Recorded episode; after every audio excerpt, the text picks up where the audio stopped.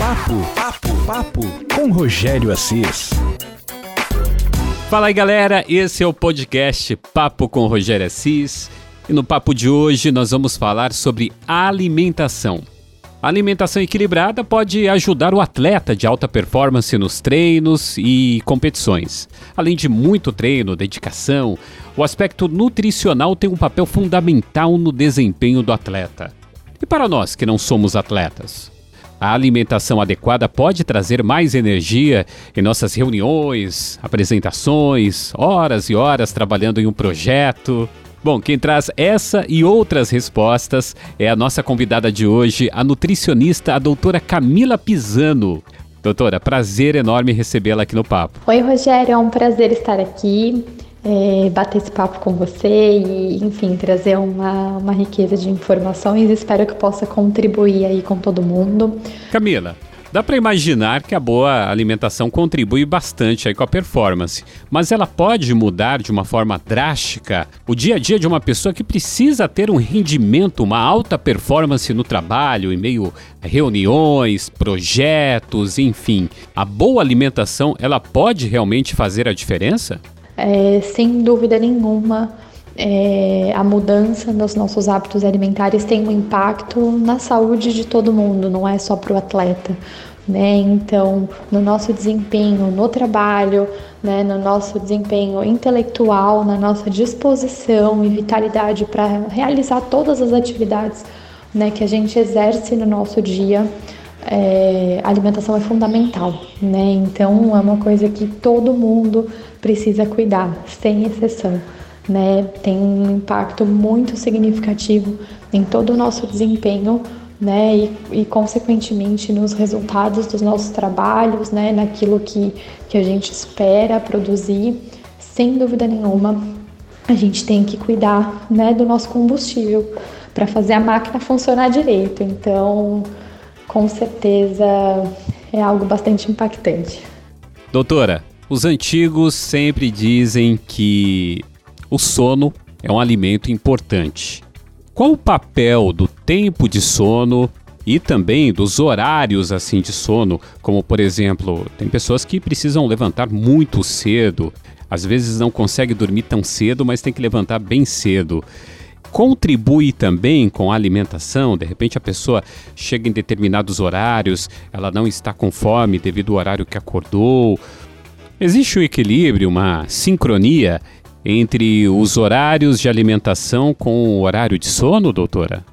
Sem dúvida nenhuma, os antigos não estão errados, né? O sono é um pilar muito importante da nossa saúde, né? Porque a partir disso, né, da gente ter de fato o, o, descanso necessário, né, todos os dias, isso vai interferir em todo o funcionamento do nosso metabolismo, em todo o circuito hormonal, né? E isso reflete muitas vezes não só na nossa disposição, mas no funcionamento adequado do metabolismo, no nível de estresse. Então, sem dúvida nenhuma, né, a gente ter o que seria preconizado de uma noite de sono tranquila, com oito horas de sono por dia, é sim o ideal, tá? Agora, é claro que a gente tem que é, pensar sempre e trabalhar com a questão do contexto de cada indivíduo e da realidade de cada pessoa. Então, existem pessoas que talvez, né, devido à carga horária de trabalho, a demanda de atividades, às vezes não consegue ter oito horas de sono. Existem pessoas que precisam trabalhar à noite, enfim, tem uma série de contextos que a gente tem que avaliar. Né? E não é por isso que essas pessoas têm que se conformar em ter uma saúde pior por conta disso né? Como profissional de saúde, a gente tem que tentar otimizar ao máximo esse período de descanso. Né? Então, a pessoa não consegue ter 8 horas de sono, mas consegue ter 6 horas de sono e vive muito pilhada por conta do trabalho, né? não consegue se desligar, a gente tem que buscar estratégias para conseguir otimizar esse tempo de sono que ela tem. Né? Então, quando a gente fala da alimentação, tem alguns aspectos que vão influenciar nisso. Por exemplo, próximo ao horário de dormir, né? Não é indicado que essa pessoa que já tem uma dificuldade para dormir, não é indicado para ninguém, né? Mas principalmente nesses casos, consuma alimentos que sejam estimulantes, ricos em cafeína ou de difícil digestão, né? Uma alimentação muito mais pesada, densa, porque senão o corpo vai ter que trabalhar nisso e não vai conseguir se concentrar se a pessoa né, vai lá e vai bater um pratão de feijoada ou fica tomando café à noite, enfim, isso com certeza vai impactar negativamente é, no sono dessa pessoa e, consequentemente, em todos os outros aspectos que eu falei que o sono interfere, né? Então, a gente tem que trabalhar uma alimentação completa, mas mais leve, com alimentos de mais fácil digestibilidade, né? E muitas vezes usar até alguns alimentos com propriedades mais calmantes, como alguns chás, algumas ervas que a gente pode trabalhar também, né, pensando na parte de alguns fitoquímicos que podem auxiliar nisso. Então, isso é um, um ponto importante. Olha, Camila, agora praticamente uma experiência própria, assim, uma consulta, vamos dizer assim. Eu trabalho com consultoria, uh, com palestras, e com isso eu tinha que dedicar um dia inteiro com treinamentos, consultorias, onde Praticamente eu acordava, tomava café da manhã, começava a desenvolver um trabalho até a hora do almoço, né? depois fazia uma parada ali de duas horas, retomava e até praticamente umas 18 horas. E neste dia que eu realizava essa série de consultorias, de treinamento, eu tenho sempre uma alimentação, Camila, muito leve, mas muito leve mesmo. Praticamente frutas, sucos e na hora do almoço, uma refeição bem leve. As pessoas até quando olham para o meu prato dão risada. É claro, eu não consigo ter uma alimentação tão leve assim todos os dias. Não sei se virou uma mania, alguma coisa assim. Mas o que, que a doutora pode falar para mim?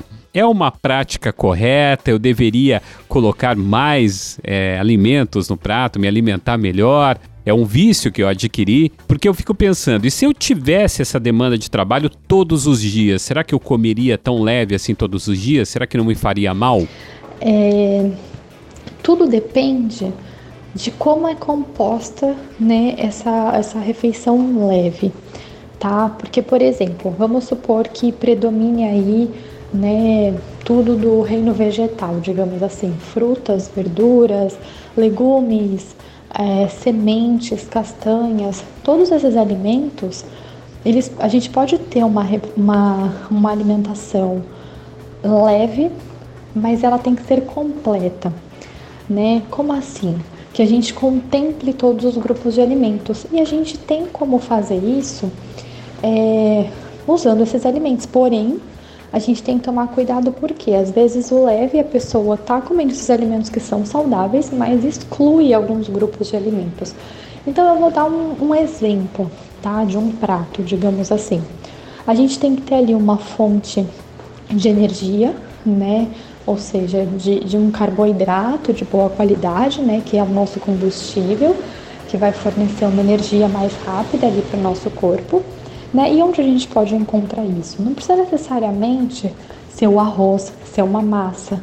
Né? Pode ser uma batata doce, pode ser no milho, pode ser numa mandioquinha, né? no inhame. Né? Então, assim, são excelentes fontes de carboidrato e que são leves. Né? Então, ali a gente tem nosso combustível. A gente precisa ter é, os aminoácidos, as proteínas, mesmo que de origem vegetal. Então, às vezes, não precisa ser necessariamente um feijão, que para algumas pessoas pode ser indigesto em algumas situações, mas de repente uma ervilha, um grão de bico, né, uma lentilha, né, a gente. Eu estou dando alguns exemplos aí para facilitar. Então, vamos supor que a gente tem aquele primeiro grupo que eu falei, né, com aqueles carboidratos, então uma fonte de proteína aí do, do reino vegetal, e aí a gente tem que ter uma série de vitaminas, minerais, compostos bioativos e fibras, né? E isso, se a gente tem uma variedade de verduras e demais legumes, né, que fogem a esse grupo, esses grupos que eu mencionei, e que seja bem colorido, né? Essa ideia do prato colorido parece uma coisa simples, mas é um aspecto que faz toda a diferença. Quanto mais colorido, mais variedade de compostos bioativos a gente tem disponível ali. Né? Então, se você contempla aí uma variedade de verduras e legumes, né? tem essa, essas, essa fonte de carboidrato, essa fonte de proteína, uma fonte de gordura boa, né, que a gente pode ter ali de repente uma semente de abóbora, uma semente de linhaça, uma semente de girassol, nas castanhas que a gente pode até misturar na salada, né? E a gente vai ter ali nessas, né, nas oleaginosas ou nas sementes, além de uma gordura boa, a gente também vai ter minerais importantes ali. É, e ainda complementar com as frutas, né? Perfeito, a gente tem ali uma alimentação leve, né? E completa. A doutora poderia dar uma dica de alimentação, desde o café da manhã até a noite, e uma pessoa que tem aí uma vida muito ativa, Uh, tem várias reuniões, projetos, está ali pensando o tempo todo, resolvendo problemas, liderando equipes, enfim, tem que trabalhar sob pressão em alta performance, com vários assuntos na cabeça. Como seria a alimentação até a hora de dormir? E outra coisa também, puxando mais para o meu lado, tá liberado diariamente uma meia tacinha de vinho? Ou faz mal? Eu acho que na questão anterior eu acabei exemplificando os grupos alimentares aí pensando no almoço, no jantar, né? Mas para completar aí um café da manhã que a gente tenha é, todos os grupos de forma completa, né, nutricionalmente. Então é importante sempre ter uma fruta, tá? E aí a gente fazer uma variedade disso, porque tem gente que passa a comer bem, mas come todo dia a mesma coisa. Então eu sempre falo, faça um rodízio, né? Quando acabar as frutas na sua casa, você for comprar mais, procure comprar frutas diferentes, procure sempre fazer um rodízio com as frutas da época. Quando mais a gente consegue variar, maior o aporte de nutrientes que a gente está ingerindo. Então, nas frutas ali a gente vai ter fibras, vitaminas, minerais, compostos antioxidantes. A gente pode ainda agregar ali algumas sementes, por exemplo, uma semente de linhaça, uma semente de chia, uma semente de abóbora, uma semente de girassol, um farelo de aveia, né? Então a gente complementa ainda mais o aporte proteico, por exemplo, a gente tem que avaliar se é uma pessoa que é vegana ou não, mas o ovo pode ser uma alternativa, né? Que dá pra gente fazer várias preparações, desde algumas panquequinhas aí é, funcionais, né, que a gente trabalha com ovo, com aveia, enfim. Tem uma diversidade de possibilidades para a gente usar o ovo, mas para quem não gosta de ovo também e não é vegano, no caso, pode consumir também o queijo como uma fonte proteica. Né? No caso dos veganos, a gente pode fazer uma pastinha de grão de bico, que é uma alternativa ótima para a gente incluir proteína no café da manhã. É, o tofu também é uma alternativa, né? É, claro que a gente teria que avaliar também né, a, é, a necessidade nutricional de cada um, o objetivo também, além da questão né, do rendimento dessa pessoa, se ela também precisa de um emagrecimento ou não, tudo isso vai mudar um pouco aí a composição, né, mas como fonte de bastante energia também de manhã para complementar, uma alternativa legal que eu vejo que aqui no litoral é mais aceita, por exemplo, do que o pessoal de São Paulo quando eu atendo, né? É, acho que culturalmente é, é algo que as pessoas gostam de comer mais. Então, por exemplo, uma raiz cozida de manhã, então uma mandioca cozida, um inhame cozido, uma batata doce cozida de manhã, também para complementar esse café da manhã e dar bastante energia, né? Então, outra fonte, a gente tem a tapioca, todo mundo fala tapioca é bom ou não, depende da combinação, do que, que você vai colocar dentro dela, mas também pode ser uma alternativa sim. As pessoas questionam muito sobre os pães, e aí Camila, pode comer pão, não pode comer pão? Nada é proibido, né? E a gente tem que avaliar também é, toda a qualidade disso. Então existem hoje uma imensidão de possibilidades de pães funcionais também, que são enriquecidos com fibras, pães artesanais, pães de fermentação natural. Então, para quem não tem de fato uma intolerância ali ao glúten, a gente tem pães integrais de fermentação natural que podem ser uma alternativa sim né? É, acho que a gente tem que desmistificar um pouco isso. É claro que a gente, como eu falei, teria que avaliar a necessidade individual de cada um, né? Mas assim a gente consegue contemplar todos os grupos alimentares. Desde uma pessoa que de repente, além de buscar uma melhora dessa performance no trabalho, busca o emagrecimento, até outras pessoas que não precisam do emagrecimento. A gente consegue contemplar todos os grupos, a gente só vai ter que ajustar a depender é, do objetivo, né, de todos os objetivos é, de forma sinérgica dessa pessoa. Sobre a questão de consumir o vinho diariamente, o que eu dou como uma alternativa, né, é, enfim, para evitar às vezes consumir o álcool diariamente, é a gente dosar e consumir aquele suco de uva integral, orgânico, né, que vem numa garrafinha de vidro, porque ali a gente tem os, polifenol, os polifenóis, o resveratrol que a gente, né, que muitas vezes é justificado no consumo de vinho, então é uma boa alternativa, né, que a gente poderia incluir aí diariamente é, dosado para cada pessoa, obviamente, mas eu acho uma excelente alternativa. Doutora Camila, nossa audiência gosta muito de indicações, né? Pode ser um livro onde as pessoas podem saber sobre o tema de alimentação, pode ser um artigo, pode ser um documentário também, algo que a doutora publicou, escreveu. Deixa essa dica aqui pra gente. É, é que essa dica é para a gente consolidar bem os princípios básicos da alimentação saudável. Eu falo isso porque a gente tem que pensar na construção de um hábito saudável como um iceberg. Não adianta a gente ficar tentando né, atacar ali a, a, pontinha se a gente não for corrigindo desde a base, né? E aí a gente vai afunilando dentro das particularidades individuais, né, de cada um. Então, alguns conceitos básicos, né, eles servem para todo mundo, para uma pessoa que é vegana, vegetariana, ou que consome a carne. Então, dentro da particularidade de cada um, esses conceitos básicos podem ser adaptados, mas eles têm que estar bem solidificados, né? Então, às vezes eu recebo um paciente que é vegano, vegetariano, né? E a princípio era para ele ser super saudável, mas ele consome muitos alimentos ultraprocessados, consome um monte de carboidrato simples, né? De farinhas, de açúcares. Então, não necessariamente ele vai estar saudável. Por quê? Porque ele precisa é, se conscientizar dos princípios básicos do que é a comida de verdade que a gente fala.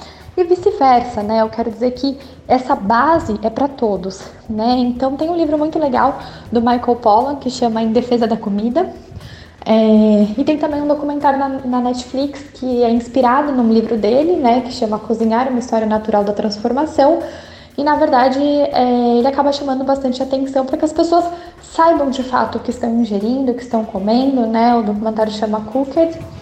E outro que eu gosto bastante um livro que eu gosto bastante fala muito da questão da saúde intestinal, né, que é a base da nossa absorção de nutrientes e, enfim, e que vai excretar ali tudo que tiver de tóxico ruim no nosso organismo, ou seja, tem um impacto muito grande na nossa saúde, no nosso rendimento, né? Ele chama O Discreto Charme do Intestino, é um livro de uma leitura bem fácil também, que eu acho que, que vale a pena. Enfim, tem uma imensidão de possibilidades aí, mas eu acho que é, para começar esses é, são bem interessantes. Doutora Camila Pisano, nutricionista, participando do papo. Eu agradeço demais. Camila, muito obrigado por aceitar aqui esse papo aqui comigo. Deixa aqui as suas redes sociais, seu Instagram. Agradeço muito é, esse convite, a oportunidade de falar um pouquinho sobre alimentação. É, quem quiser saber um pouquinho mais sobre o meu trabalho, nas redes sociais vocês me encontram como Camila Pisano Nutri. É, no Facebook, isso no Instagram, no Facebook é Camila Pisano Nutricionista. E caso alguém queira enviar o WhatsApp, tirar dúvidas, enfim, o contato é com o DDD 12 99602 5563. Muito obrigada. Ok, obrigado, doutora Camila. E se você quer fazer alguma pergunta, interagir aqui com a gente, fica à vontade. O meu Instagram é o rogério.assis. Estou esperando aí a sua interação. Papo, papo, papo com Rogério Assis.